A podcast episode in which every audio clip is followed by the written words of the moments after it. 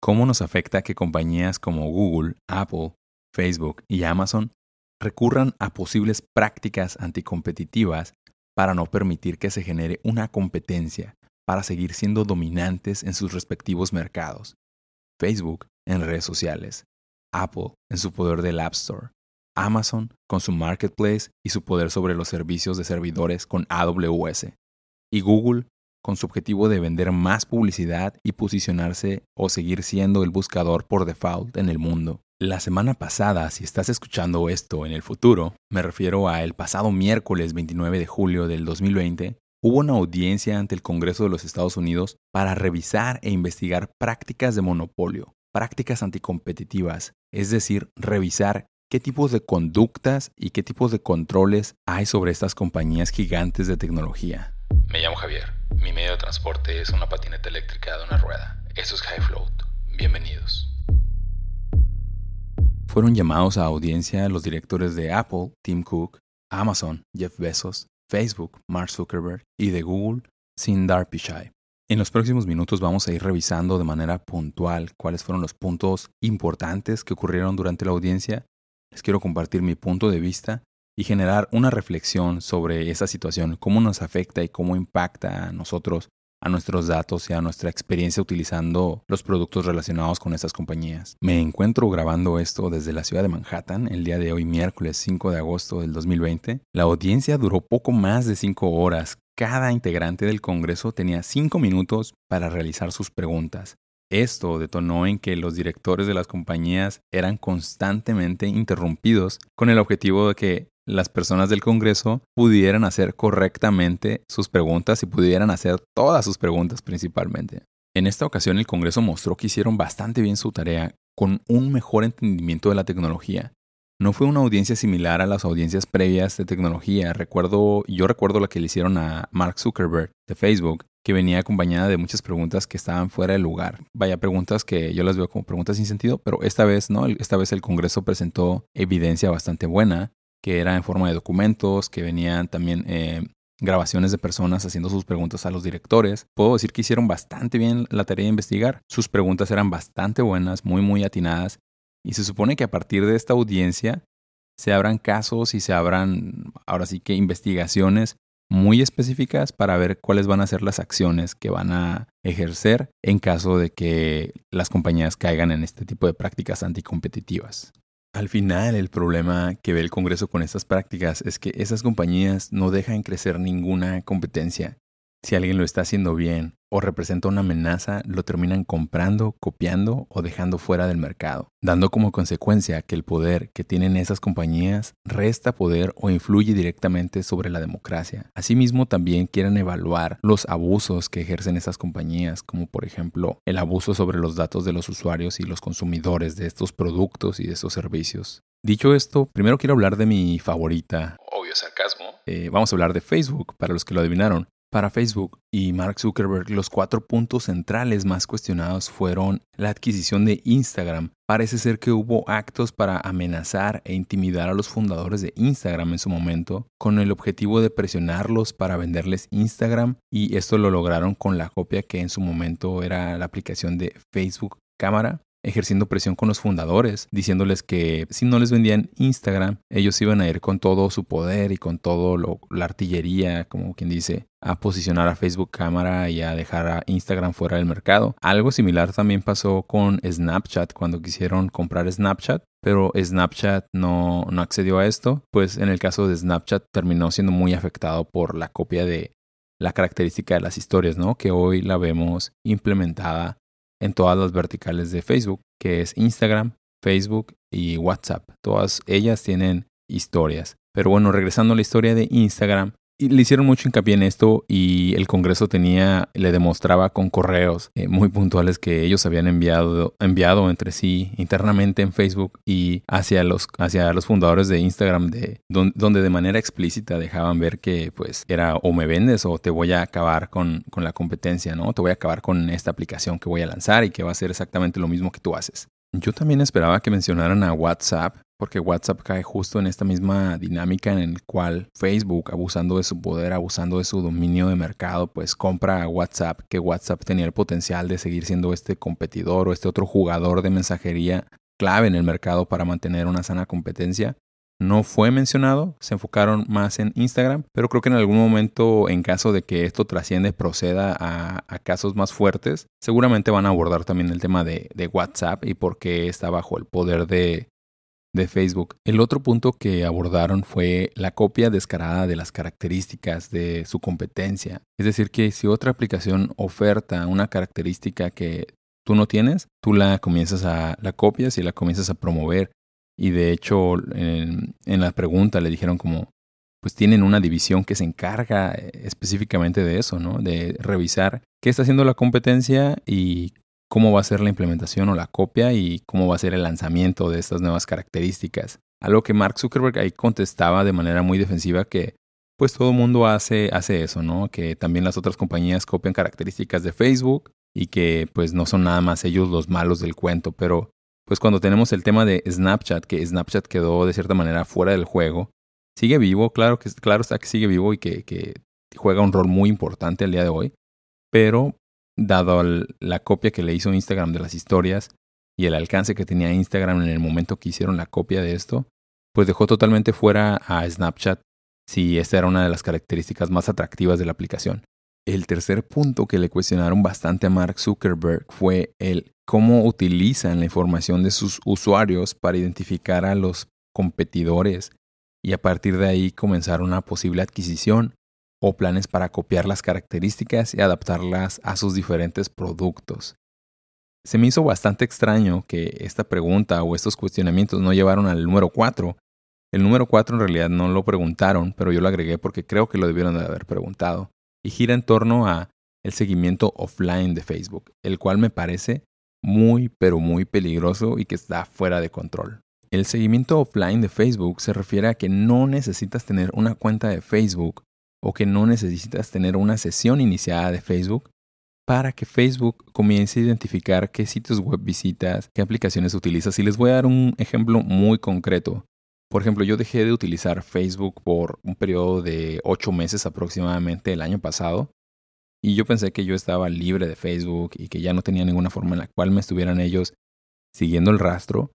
Pero ¿cuál fue mi sorpresa? Que justo cuando vi esta nota anunciada en The Verge, entré a Facebook y entré a esta sección dentro de mis configuraciones, reactivé la cuenta porque la cuenta estaba desactivada y llego a esta sección que se llama Offline Tracking, seguimiento offline, y resulta que estaba ahí todo lo que yo había hecho en aplicaciones y sitios web que estaban vinculados a Facebook y vinculados a Facebook de una manera muy tricky o muy obscura o muy shady, no sé cuál será la palabra correcta para utilizar aquí. Entonces ahí estaba mi aplicación de banco, estaban foros de internet que yo había visitado, estaban otras aplicaciones como para enviar dinero, había muchas aplicaciones y el tema es que como esas aplicaciones utilizan alguna librería de Facebook, pues eso hace que establezcan un perfil del usuario o que hagan un mapeo del usuario haciendo un cruce de información, porque no me atrevo a decir de, qué otra manera pudieron haber ellos dicho con tanta precisión y con tanta seguridad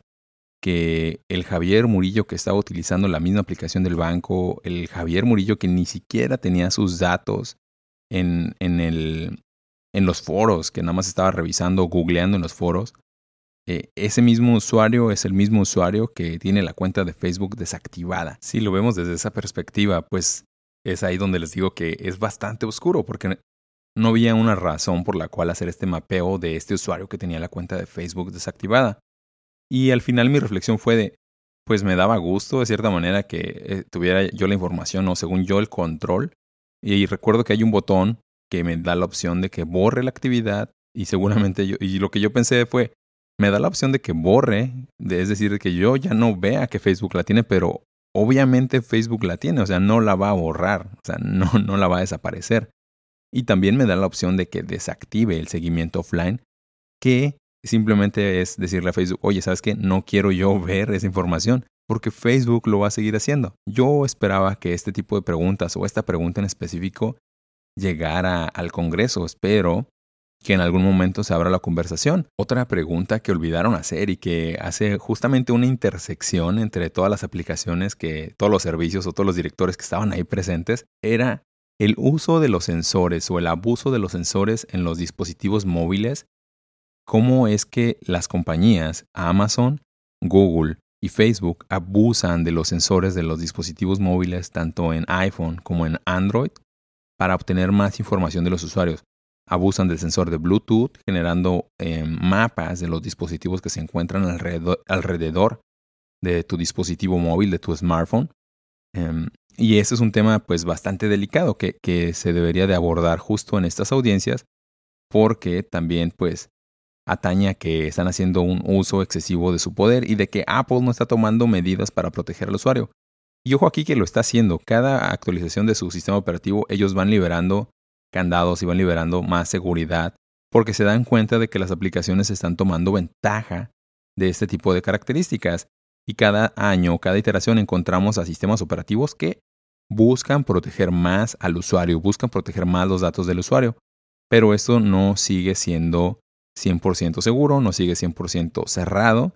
Siempre hay estos huecos en los cuales las compañías buscan cómo hacer un mapeo del usuario, cómo obtener la mayor cantidad de datos del usuario de una manera completamente injusta, escudándose en que le quieren brindar la mayor experiencia al usuario, la mayor o mejor usabilidad y al final del día a costa de la privacidad y a costa de los datos del usuario. Por lo tanto, yo creo que esta pregunta era una pregunta clave. La veamos después en otra audiencia o en alguna investigación, porque es un tema bastante serio. Y viéndolo desde el lado de vista de, Apple, pues eh, digamos, Apple va cada iteración, cada año protegiendo a los usuarios, pero por el lado de Google van haciendo lo suyo, pero a un ritmo diferente y siguen dejando ahí puertas abiertas. Y vaya, a veces se, se siente como que es un poco tierra de nadie. Pero la verdad es que Google también está haciendo sus esfuerzos en privacidad. No quiero desacreditar aquí completamente en el podcast sus esfuerzos y su trabajo. Espero que esto en algunos años sea un tema olvidado, sea un tema que ya no tengamos que volver a platicar. Y para ir cerrando el tema de Facebook, eh, mi última experiencia, les quiero compartir mi última experiencia con este seguimiento de Facebook offline, fue con una aplicación que se llama PDF Expert, que es una aplicación para edición y firmado de archivos PDF bastante, bastante buena. Esto no es un comercial, no les estoy invitando a que vayan y la descarguen o la compren. La aplicación se encuentra disponible para Mac, para iPhone y para iPad. Y esta aplicación te da bastante poder a la hora de editar tus archivos PDF. Pero tiene un gran, gran detalle. Al momento de que tú compras la aplicación en Mac y la abres por primera vez, lo primero, lo primero que hace es ejecutar tu navegador con una URL en un sitio que tiene un Facebook Connect como para hacer un match entre el Facebook Connect que tiene la aplicación, esta tiene alguna librería la aplicación, y tu navegador, para hacer como este seguimiento todavía más invasivo. Y se me hace la cosa más vil y la cosa más ruin de una aplicación que tiene tantos premios en el App Store y que es tan buena, como, como por qué razón tienen que ellos recurrir a esto, ¿no? Entonces me dio mucho miedo que esta aplicación estuviera haciendo uso de Em, todo lo que yo copio y pego lo estuvieran mandando ellos a Facebook, de que los datos que manejo ahí en esa aplicación los estén mandando a Facebook o qué están haciendo con ellos. Al final del día deja de ser una aplicación de escritorio para ser una aplicación que tiene acceso siempre a la red. Lo que hice después de eso fue levantar un reporte en la App Store diciendo que esta aplicación me parecía que no cumplía con, con las políticas de privacidad y de seguridad que ofrece el App Store en sus aplicaciones y también eh, apliqué unos firewalls para no permitir que esta aplicación se conectara a Internet. Entonces, eso fue lo que yo hice y esa fue mi última experiencia que con una aplicación de, de seguimiento de Facebook offline. Em, entonces, así está el detalle, así está. Hay que andarse con cuidado ahora sí cuando uno instala aplicaciones. Yo creo que las cosas ahora son distintas porque siempre tenemos un canal abierto a, Internet y tenemos que estar conscientes de qué es lo que están haciendo qué es lo que están intentando hacer las aplicaciones, aún y con sus buenas intenciones. Ahora vamos a pasar a Apple con Tim Cook. Tim Cook fue quien menos preguntas recibió y sus confrontaciones fueron principalmente enfocadas a las políticas del el App Store, en cómo benefician a ciertas compañías, pero que estos recursos o estos beneficios no están abiertos de la misma manera para todos los developers o para empresas más pequeñas. Al iniciar Tim Cook o Tim Apple, como se le conoce en los barrios del Twitter, dio un discurso al igual que todos los directores como que hicieron su statement al inicio y este discurso lo compartieron en ciertos medios previo a iniciar la, la audiencia. Hago mención del discurso de parte de Tim Cook porque en ese discurso él menciona que Apple no juega un rol clave en el tamaño del mercado para sus smartphones, en el tamaño y la participación que tienen con el iPad, con la Mac y con los relojes. Es decir, que son un jugador de segunda, un jugador que no acapara una porción significativa del mercado. Pero esa no era la razón, o esa no fue la razón principal por la que fue citado a la audiencia. La razón principal por la que fue citado a la audiencia es por sus prácticas anticompetitivas que han proliferado en el App Store. Y existen diferentes casos y creo que lo abordaron bastante bien. El primero de ellos es cuando Apple detecta que una aplicación o un servicio está teniendo mucho éxito, como por ejemplo el caso de Screen Time. El caso de Screen Time, Screen Time o uso de pantalla es un feature, es una característica que Apple comenzó a ofrecer en iOS 13, si mal no recuerdo. Y esta característica te dice cuánto tiempo pasas en el teléfono, eh, en la pantalla, en las aplicaciones, te da un reporte semanal, un reporte por día, puedes limitar el uso de las aplicaciones y a través de esta misma aplicación tú puedes ejercer cierto ciertos controles para el, control de lo que quieres que vean tus hijos. Entonces esa fue una de las preguntas que le hicieron a Tim Cook. ¿Por qué razón lanzaron esta característica? Y cuando lanzaron esta característica, dejaron fuera a todas las otras aplicaciones de control parental que estaban disponibles en el App Store. Entonces una madre de familia se quejaba y en el Congreso pasaban la queja directamente a Tim Cook de por qué razón la razón que dijo Tim Cook fue porque estas aplicaciones estaban haciendo un uso indebido de los datos y estaban abusando de la privacidad de los usuarios y que por esa razón ellos consideraban que era mejor que las personas hicieran el control parental a través de la aplicación de Screen Time, que puede ser que sí tenga razón ahí, le doy el beneficio de la duda, la verdad es que no sé cuáles eran las políticas de privacidad o qué comportamientos han identificado, pero de ser así, y bajo ese mismo concepto, pues Apple también ya debería de haber cerrado Facebook o debería de haber cerrado Instagram por hacer eh, abusos de la privacidad de los usuarios, ¿no? O TikTok o un sinnúmero de aplicaciones que hacen abuso de, de, diferentes maneras de, de, los datos de los usuarios. Y esto que ocurrió con la aplicación de ScreenTime es algo que ha ocurrido de manera consistente a través de cada actualización de iOS. Es decir, que Apple lanza una actualización y en esa actualización vienen ciertas características que dejan fuera de competencia, fuera del mercado a aplicaciones que están hechas por developers o por pequeñas empresas que se quedan pues ahora sí que aniquiladas y esto sin ningún tipo de compensación. Bueno sería que ocurriera algo como lo que pasó como Dark Sky, que es la mejor, una de las mejores aplicaciones o la mejor aplicación de clima, que solamente va a estar disponible ahora en iOS. Y me gustaría poner esta aplicación como ejemplo porque esta aplicación, en lugar de que Apple desarrollara una aplicación que fuera un copycat de lo que hace Dark Sky, pues compraron Dark Sky, sus servidores, infraestructura y todo lo, toda la aplicación, ahora sí que toda la empresa.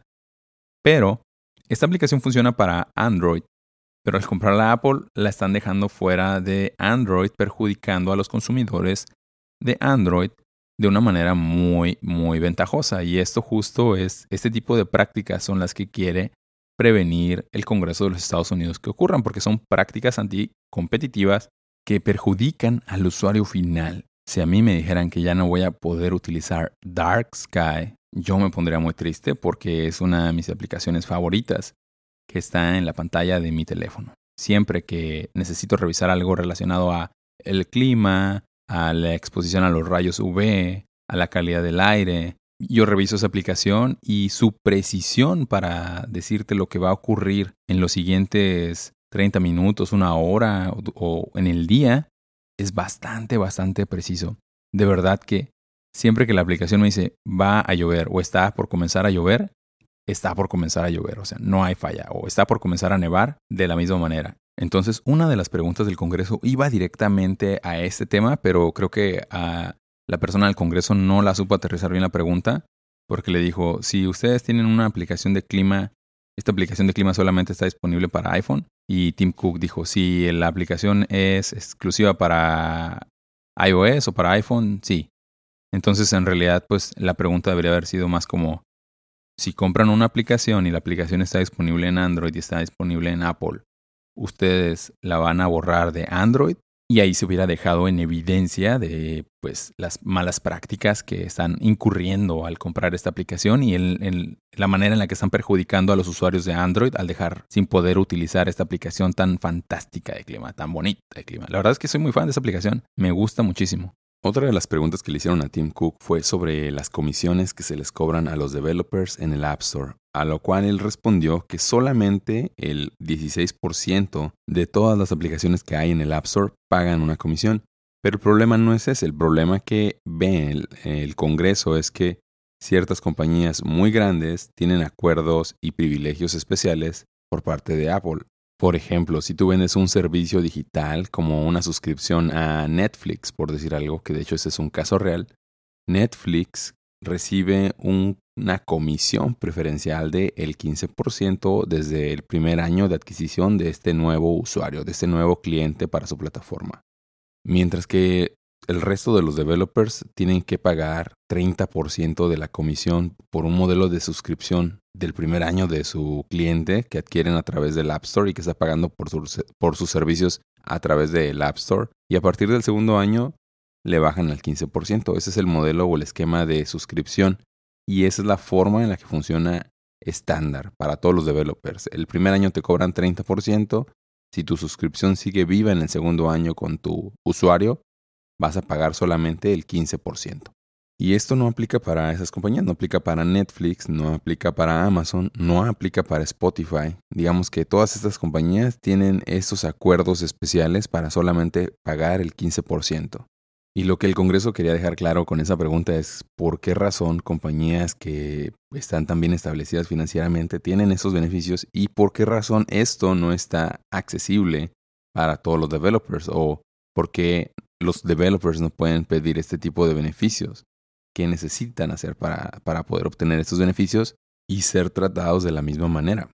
Y en esta misma vertical de lo de las comisiones y las reglas injustas del App Store, tenemos el caso de la aplicación de Hey, que fue creada por DHH y Jason Fred y lanzada en junio de este año.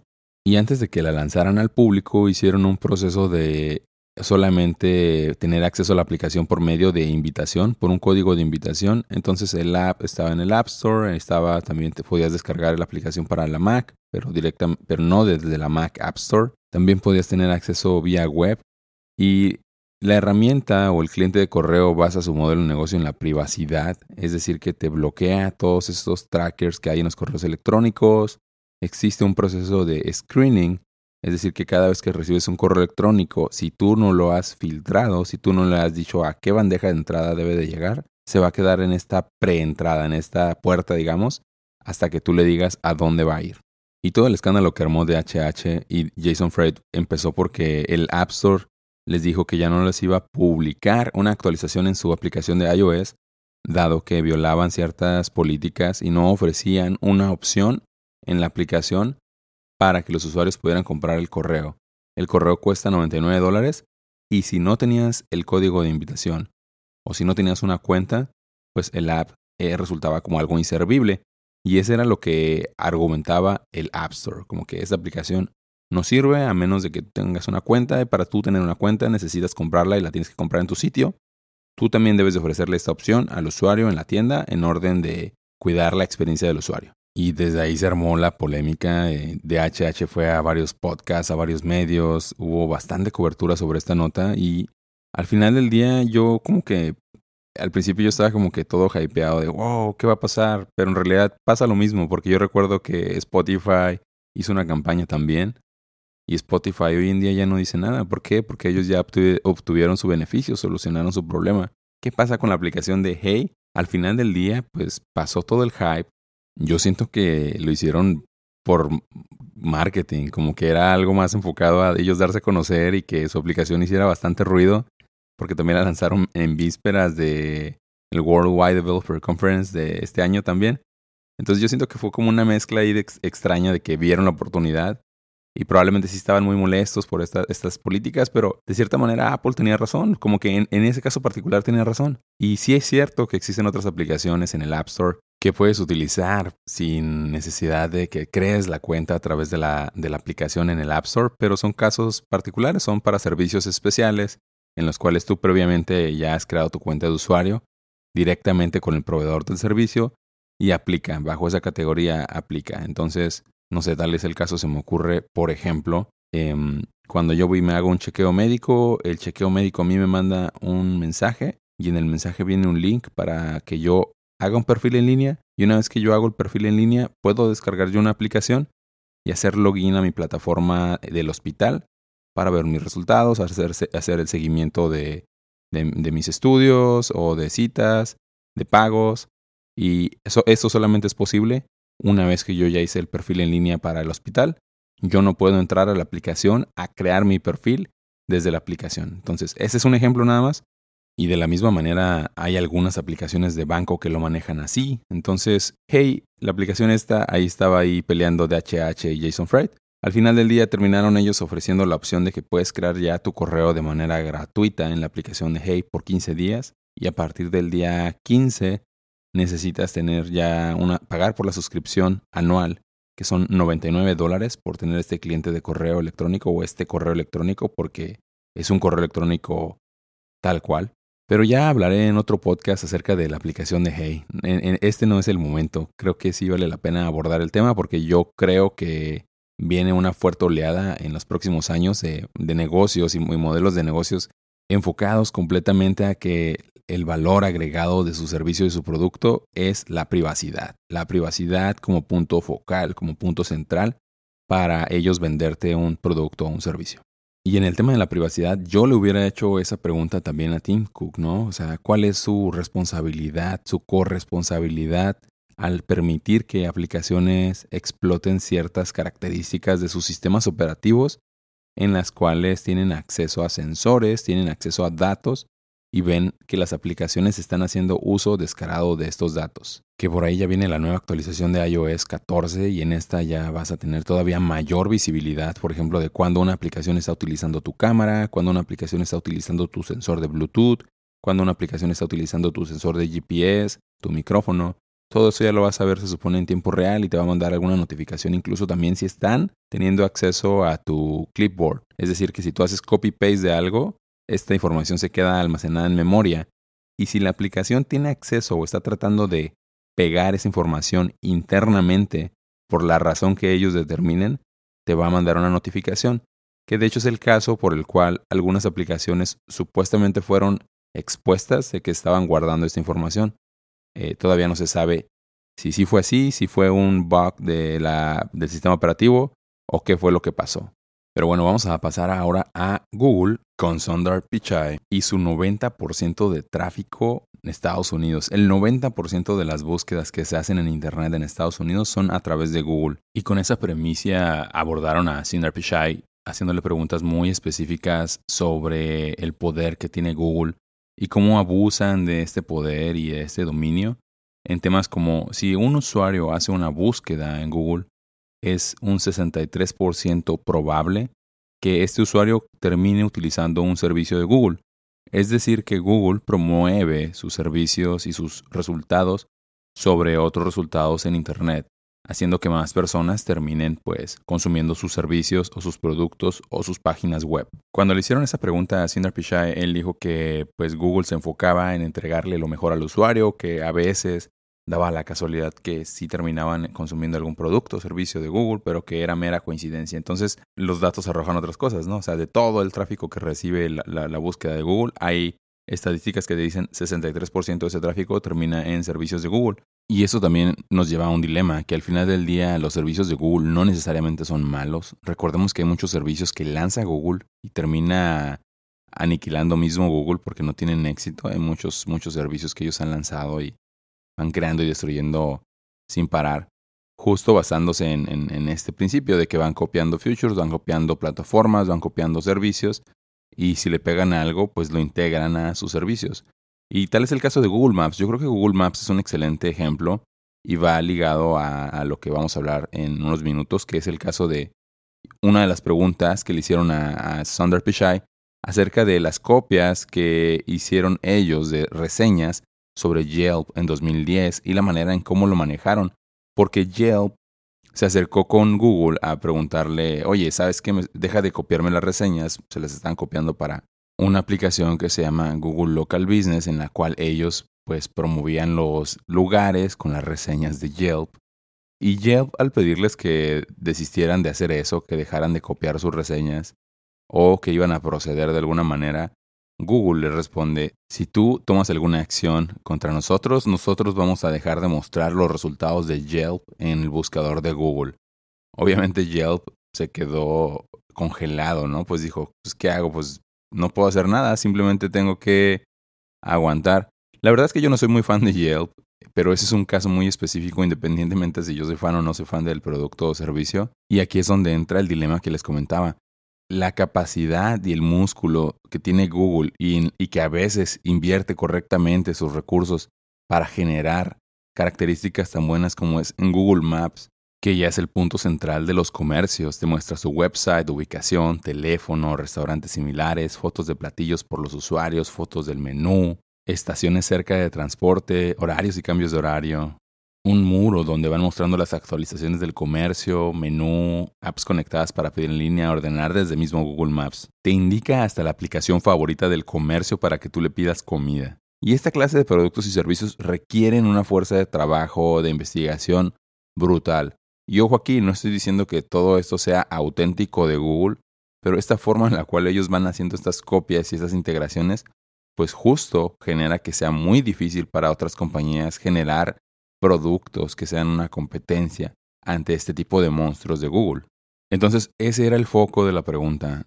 ¿Cómo es que van adaptando o copiando features y características de otros productos o servicios? ¿Y cómo es que cuando nosotros hacemos una búsqueda es muy, pero muy probable que nos terminemos yendo a un sitio de Google, como es el caso que les acabo de dar de Google Maps, si buscamos un restaurante?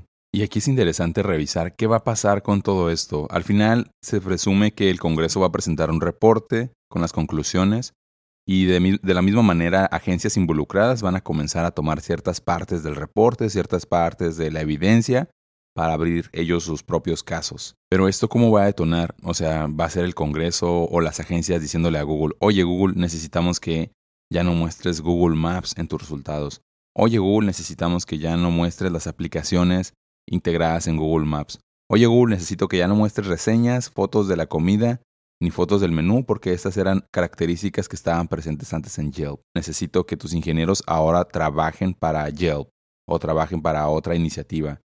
Está muy interesante ver estas aristas porque en realidad es un tema muy complejo de resolver y al final el usuario debería de ser beneficiado, pero hay que ver cuál va a ser el planteamiento y cuál va a ser el camino que van a buscar para resolver esto y que puedan surgir mejores compañías o surgir competencia y haya una democracia en este aspecto.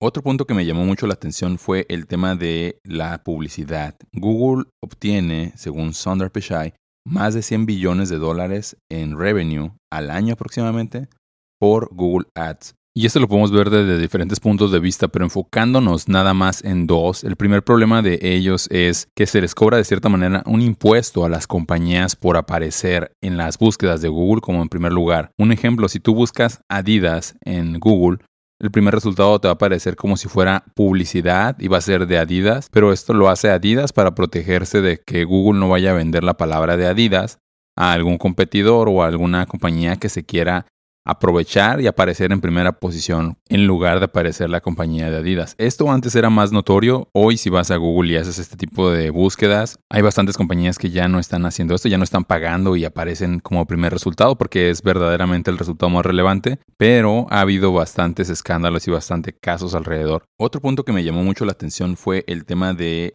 le preguntaron que si hacía vigilancia a sus usuarios para identificar posibles amenazas en competidores y así poder eh, acabarlos antes de que fueran una amenaza. Y pues son prácticas que también de cierta manera ha hecho Facebook, hace Google y hace Amazon, que Amazon es el siguiente punto que vamos a tocar con Jeff Bezos. Las preguntas que le hicieron a Jeff Bezos fueron enfocadas principalmente en su marketplace y tuvo una que otra pregunta también sobre sus servicios de servidores AWS En el tema de Marketplace, las preguntas iban enfocadas a cómo Jeff Bezos, como Amazon, ha abusado del conocimiento que tiene sobre cómo se comporta el mercado, qué productos está vendiendo muy bien, para después ellos lanzar estos productos con la etiqueta de Amazon Basics y posicionar esos productos en los primeros resultados cuando un cliente va y busca los productos en la página de Amazon, en, el marketplace de Amazon. Entonces el Congreso presentó varias preguntas por parte de personas que han sido afectadas por esto.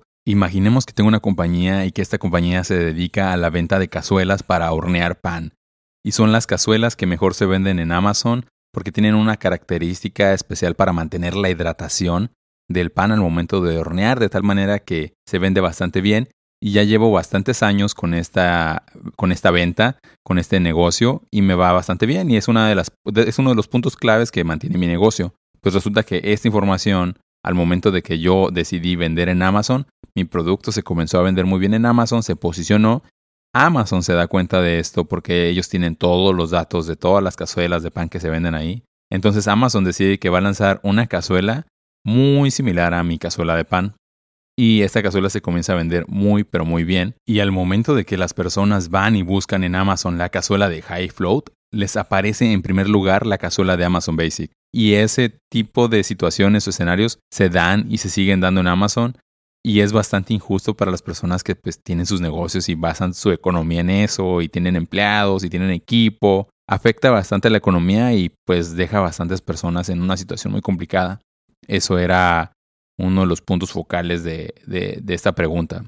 Y pues ahí creo que está de más que lo comente, pero es bastante injusto y no suma nada al mercado, ni suma nada a que exista una economía saludable si estás haciendo eso para devorar a los pequeños negocios, devorar a los pequeños comercios. Eso sumado a que encima de que tienen que sobrevivir a los Amazon Basics, también tienen que luchar y seguirse manteniendo a flote contra los copycats o los productos copia que provienen de China principalmente, que son productos que parecen ser igual o parecen prometer la misma calidad que el producto, pero en realidad no sabemos qué onda, ¿no? Y ese mismo producto de dudosa procedencia que se vende en Amazon, pues también tiene inflados las reseñas y tiene una serie de cosas que pues que dejan en desventaja al consumidor y al vendedor del producto. También se le cuestionó si estaba vendiendo más barato de lo que debería de vender los productos de Echo, de Alexa. Jeff Bezos dijo que no y yo, yo ni siquiera lo había pensado cuando trajeron ese tema a la mesa. Pero la razón por la cual preguntaron eso es porque los Alexa, los Echo se están vendiendo más barato de lo que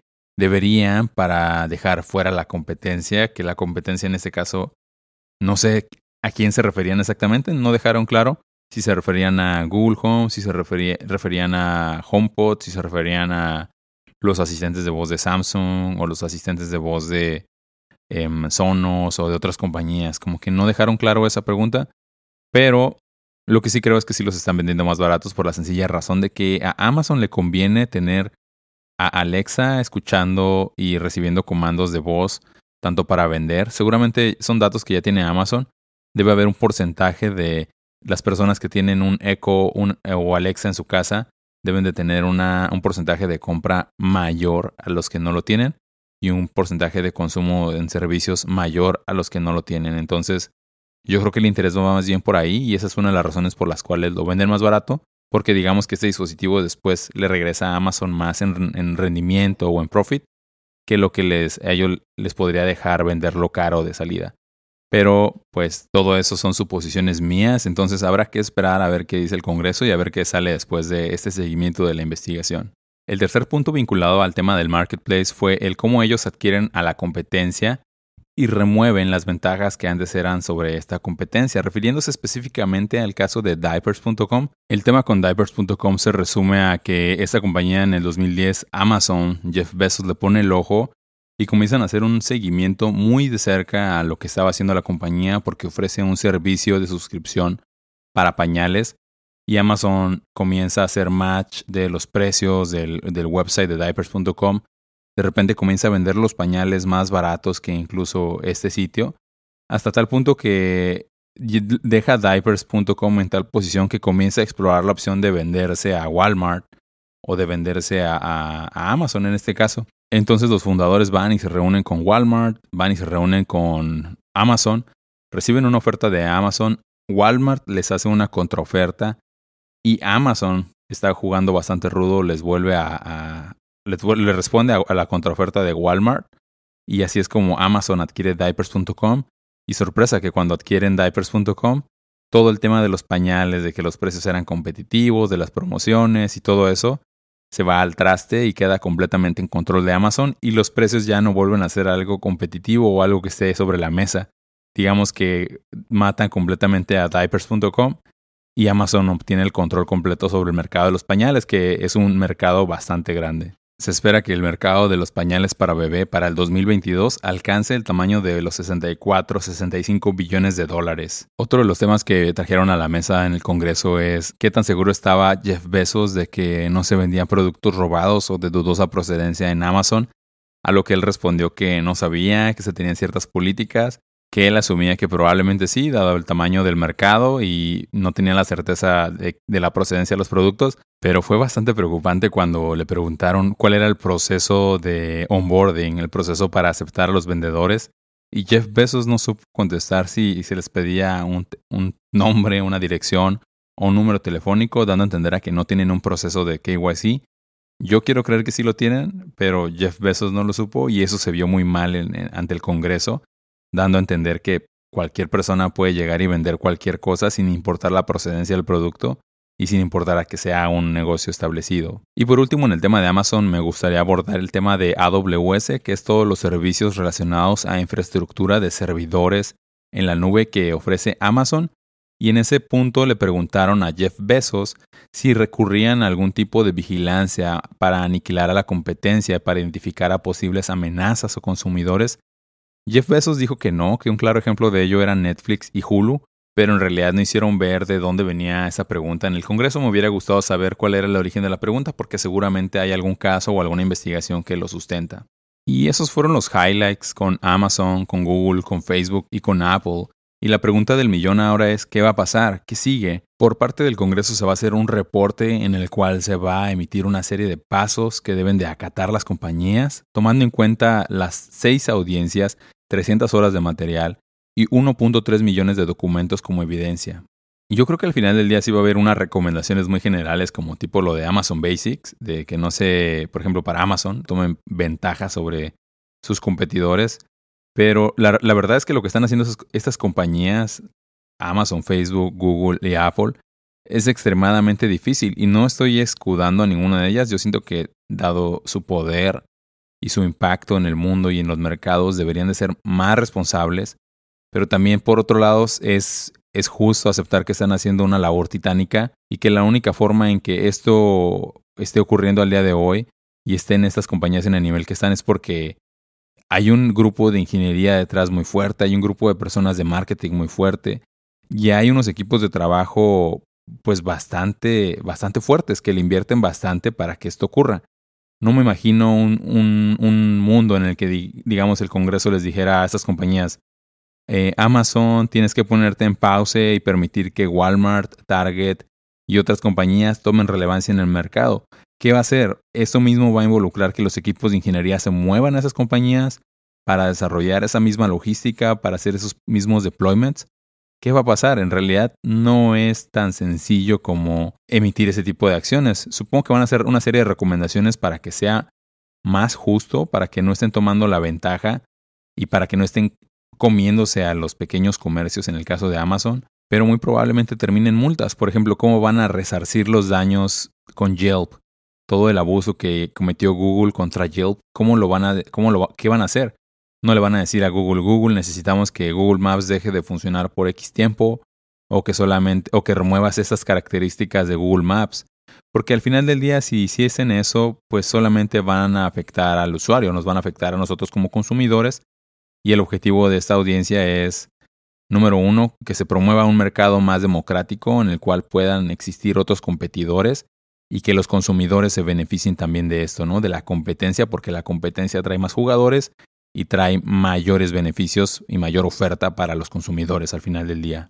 Facebook, por otro lado, es la compañía que me gustaría creer que es la que más riesgo corre, que sería posible que incluso le hagan una desinversión de ser posible. No sé si esto sea posible, pero estaría increíble que le hicieran una desinversión o, o que le quitaran la adquisición de Instagram, lo cual veo muy, muy complejo. Seguramente va a terminar en una multa y en otros candados, pero no veo cómo, cómo podrían los fundadores recuperar Instagram. Pero en dado caso de que eso se pudiera hacer, estaría increíble que a Facebook le quitaran Instagram y WhatsApp para permitir que esas aplicaciones continuaran independientes de cierta manera o continuaran siendo jugadores relevantes en el mercado y no siendo o sumando al monopolio de Facebook y a todos sus abusos sobre la privacidad y los datos. En resumen, tenemos cuatro Pac-Mans que se están comiendo todo lo que ven en su camino y el Congreso lo que quiere hacer es agregar más fantasmitas a el escenario para que puedan acabar con esos Pac-Man o para que les puedan restar poder. Me gustaría saber ustedes qué opinan de este tema, eh, cuál ha sido su experiencia utilizando estos servicios o aplicaciones y que me hagan saber sus comentarios a arroba highfloat en Twitter, a info arroba highfloat.com por correo electrónico Compartan este episodio, espero que lo hayan disfrutado tanto como yo disfruté grabarlo. Muchas gracias. La verdad es que nunca me había costado tanto tiempo grabar un episodio, grabar un, podcast. Yo sé que tardé bastante tiempo en reactivar esto del podcast y les deseo que se encuentren muy bien donde sea que estén. Suscríbanse, compartan, mándenme comentarios a arroba highfloat. Muchas gracias y nos escuchamos en la siguiente. Truchas con la cachucha.